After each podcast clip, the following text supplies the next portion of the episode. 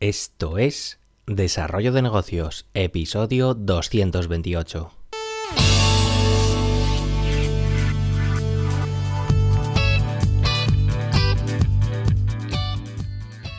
Muy buenos días, ¿qué tal? ¿Cómo estás? Bienvenido, bienvenida de nuevo al podcast Desarrollo de Negocios, el programa donde ya sabes, hablamos de ideas, de casos, de estrategias, de oportunidades, bueno, de todo aquello que puede ayudarte a crear y mejorar tus propios proyectos.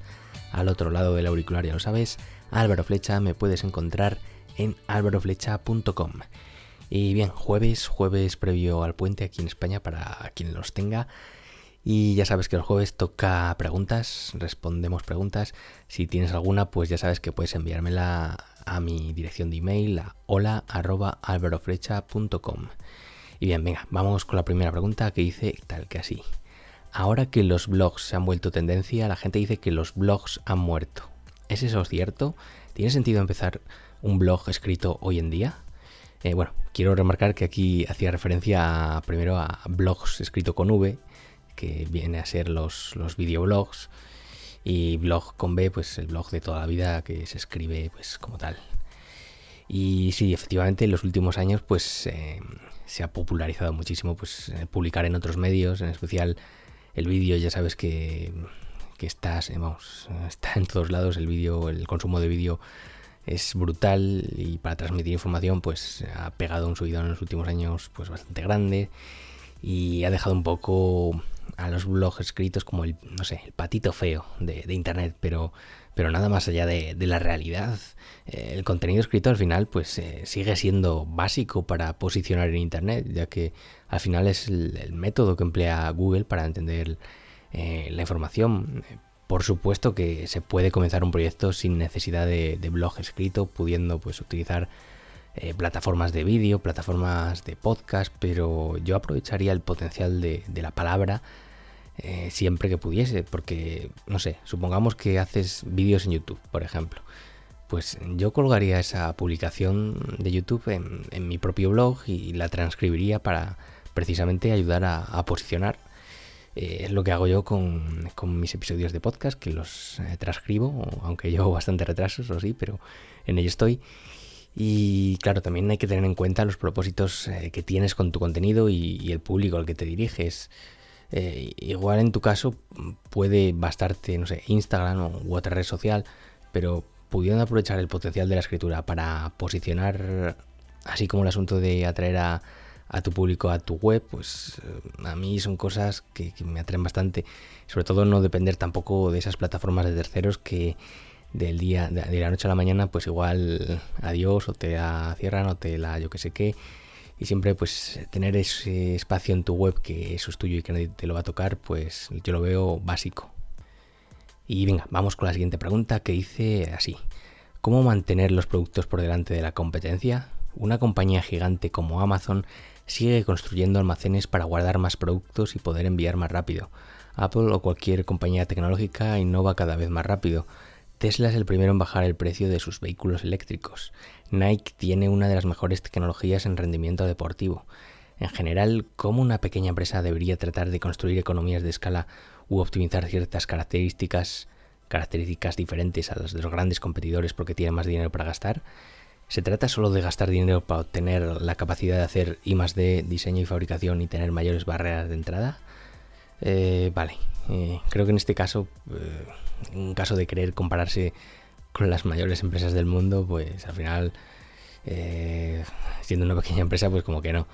Al final, no sé, se trata de, aprovechar las cartas que te han tocado. Amazon o Tesla, pues tendrán las cartas de la abundancia pero tú tienes otras que ellos no, tienen. Por ejemplo, pues, siendo una empresa pequeña, puedes entrar mejor en el juego de, la personalización con tu cliente, algo que, bueno, cada vez es eh, más valorado. Tienes mayor flexibilidad para hacer cambios, eres más ágil para, adaptarte. Eh, también puedes adaptarte mejor, enfocarte mejor en, algún tipo de nicho.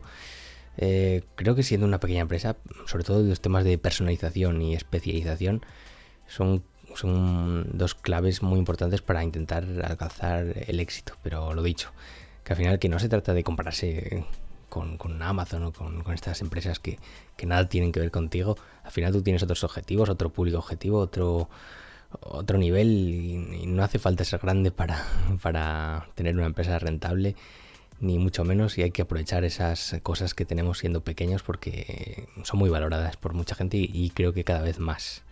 Venga, no enrollo más con esta pregunta, que vamos con la siguiente, que si no, no, nos da tiempo. Nos dice, mala crítica de mi tienda. Tuve un cliente que entró, una cliente que entró en mi tienda con expectativas poco realistas de un producto que compró. Después de que reemplazásemos dicho producto, nos lo agradeció y continuó su camino para darnos una reseña de una estrella en Google con una imagen de dicho producto.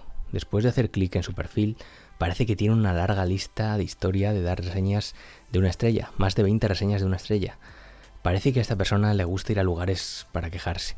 He visto servicios que se ofrecen para eliminar estas reseñas de Google, pero no estoy seguro de si, de si funcionan.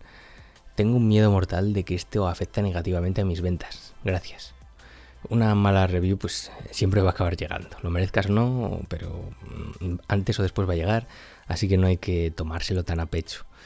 Eh, lo que tienes que tener en cuenta en primer lugar es el, cómputo global de, reviews. Eh, ¿Cuál es el ratio? Porque si realmente tienes muchas positivas y solo, pues no sé, una, dos, alguna suelta negativa, pues eh, no me preocuparía. De hecho, casi es hasta bueno tener algún comentario pues negativo.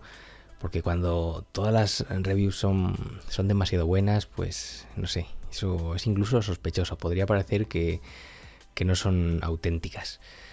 Hay que asegurarse también pues, de contestar siempre con todo el respeto del mundo y tratar, eh, tratar de, resolver el problema o, al menos exponer la situación. Yo no, no contrataría ninguna empresa que se dedique a eliminar estas reviews como te digo, pues si es algo puntual eh, no pasa nada. Eso sí, pues las, críticas negativas nos tienen que servir también para reflexionar sobre las posibilidades de, mejora que podemos ofrecer en base a ellas, porque no sabemos hasta qué punto eh, son ciertas o no. En este caso parece que, no, pero bueno, hay que ver siempre las cosas desde los, todos los puntos de vista posibles y tratar de mejorar. Y venga, vamos con la última pregunta que nos dice, Agregar un e-commerce a una tienda física. Mi mujer dirige un negocio físico en el que vende artículos minoristas como parte del proyecto, pero no es la fuente principal de ingresos. Hemos estado abiertos desde marzo y estamos buscando expandir un poco la oferta minorista. Mi esposa contactó con nuevos proveedores y solicitó más inventario para abastecer nuestros estantes y hemos decidido enfocarnos en 2020. Actualmente no ofrecemos los artículos a través de nuestro sitio web, pero estamos interesados en hacerlo. Sé lo suficiente sobre WooCommerce y Shopify como para crear un e-commerce. Lo que realmente me pregunto es si vale la pena incorporarlo a nuestro modelo de negocio o si es una pérdida de tiempo.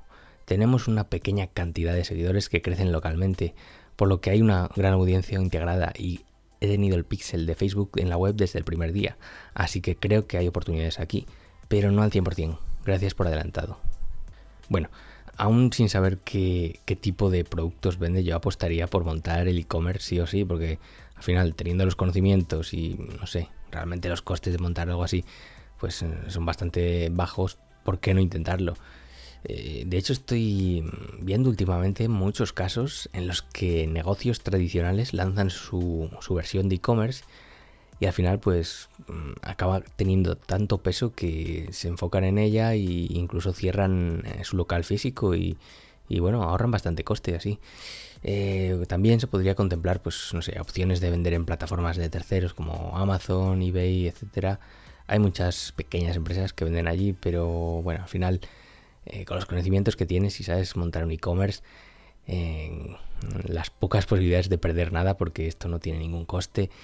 Y lo mucho que me gusta a mí pues eh, tener todo bajo mi control pues yo apostaría por crear ese e-commerce sin ninguna duda que es que de verdad no hay nada que perder y mucho que ganar. Yo ánimo si tenéis alguien que me escuche pues tenéis también eh, tienda física y no habéis pasado el e-commerce pues hombre igual es por el producto que tiene alguna peculiaridad alguna particularidad pero siempre que se pueda pues hay que darle salto porque ya te digo eh, las oportunidades son son increíbles. Y bueno, hasta aquí este episodio de preguntas y respuestas. Espero que te haya resultado útil. Si es así, pues te agradezco esas valoraciones en iTunes, en iBox o la plataforma desde la cual me escuches. Y por hoy no me enrollo más. Nos escuchamos mañana con un nuevo episodio. Un saludo.